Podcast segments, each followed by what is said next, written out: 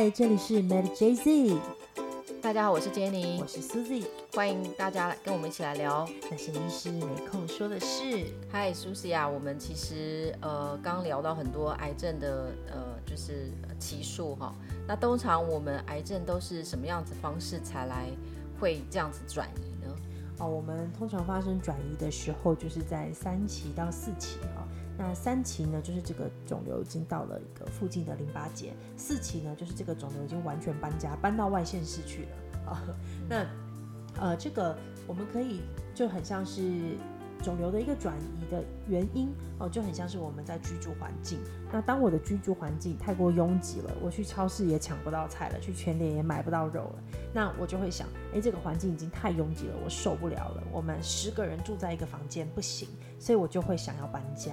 那搬家的时候，我肯定会先想啊，这个地方我很熟悉，那我就找一个附近的地方先搬家。好，那可能搬到同一个社区或是隔壁社区，好，但是同样都在大安区，都是你熟悉的区。那这就是我们像是三期，它就是到了附近的一个淋巴结，好，它都还在一个附近的区域。那为什么肿瘤会需要转移？就是因为它是一个资源抢夺战。为什么我们会消瘦？就是因为肿瘤细胞它抢夺了我们身体非常大的一个能量能源。好，那呃这也是为什么我们需要多吃。我们不只要养自己，我们还要养这个肿瘤细胞的一个能量的一个需索。所以我们会需要足够的一个营养，这是非常的重要。就很像说，肿瘤会去转移，就是因为它食物不够吃了，所以它要搬家。那呃，我们通常都会先选择比较近的地方，好，所以肿瘤的转移其实有两种途径哦，一个就是去它比较比较近的地方，另外一个就是去他觉得住起来舒服，然后跟他原本的家环境都比较像的一个地方。所以其实他会选择他自己尬也收尬也收在 对吧？对，就住下来，住不高兴再走，真有趣。其实他真的蛮聪明的哈，但是我没关系，我们身体。本身的创造哦，上帝创造我们身体是非常精密的高配，好，所以我们透过很多的治疗是可以透过我们的身体去战胜它的。那呃，我们肿瘤的转移呢，一方面哈，就因为它会把血管长过来供给它养分。那这些血管呢？它是因为肿瘤长得很随便，所以它让这些血管长得很随便，让它能够就像是上了高速公路一样哦，一台车就带着它全身去找它大爷所在。所以呢，一方面它会随着体液去到一个附近，好，比方说像我们的血流的方向，它跟着我们血流的方向去做转移，或者是像腹水哈，我们的胸腔啊、腹水啊、哈横膈膜啊、肠系膜啊这些地方，透过这些体液。啊，它会去粘连到其他的一个器官，哦，所以像呃，比方说像我们的可能乳癌转移肺，那它可能就是又到了横膈膜，其实它就会流到很多地方去，因为它是跟着体液走的。那另外一个理论呢，就是叫种子和土壤理论，哈，它就是说，呃，我住在一个地方是习惯的，那比如说我人在美国，我就是习惯住的就是唐人区，啊，华那个唐人街。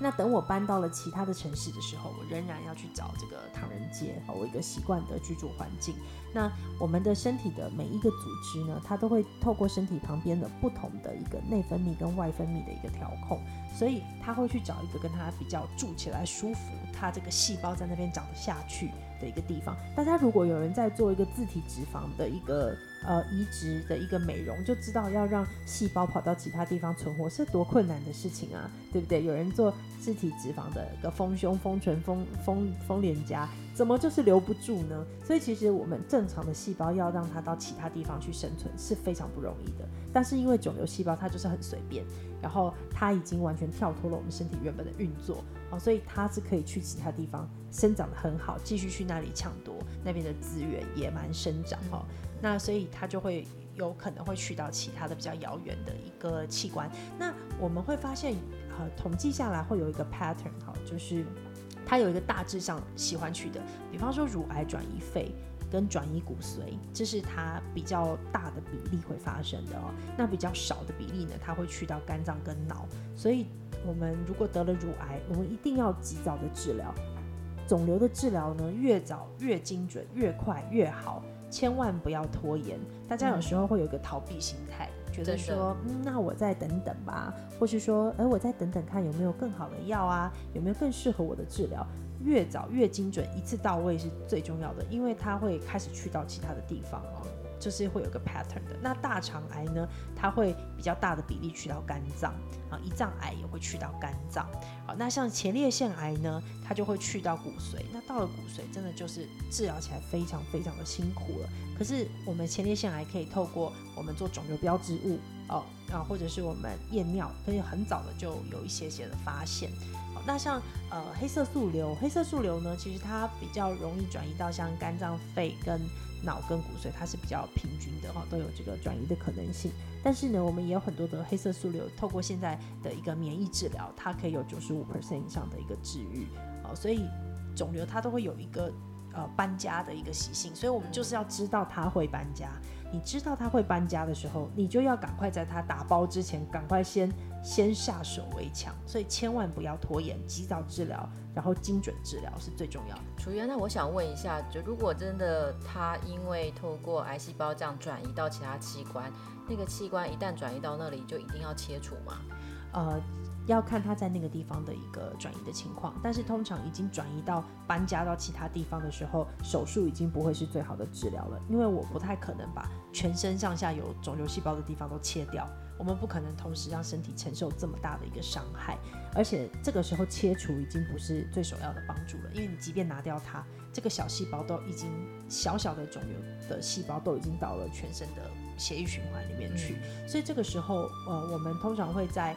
呃，就是肿瘤医生都会按照一个 guideline 去治疗，第一线治疗、第二线治疗、第三线治疗。那我们的肿瘤的一个免疫治疗跟细胞治疗，其实是在比较近期，大概从二零一七年到现在，才陆续的上市一些新的药物，跟有陆续的有医院取得 license 可以去做这个细胞治疗。好，那这种治疗就是比较偏向血液循环，无孔不入，所以它就会比较是针对后线，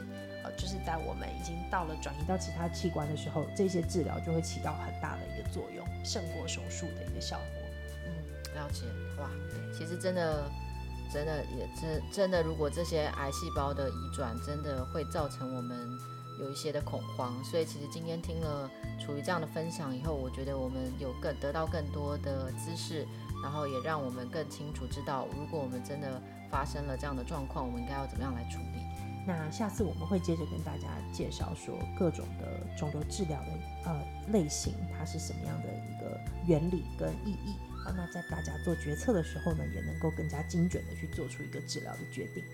谢谢楚瑜来跟我们分享这么多呃详细的资讯。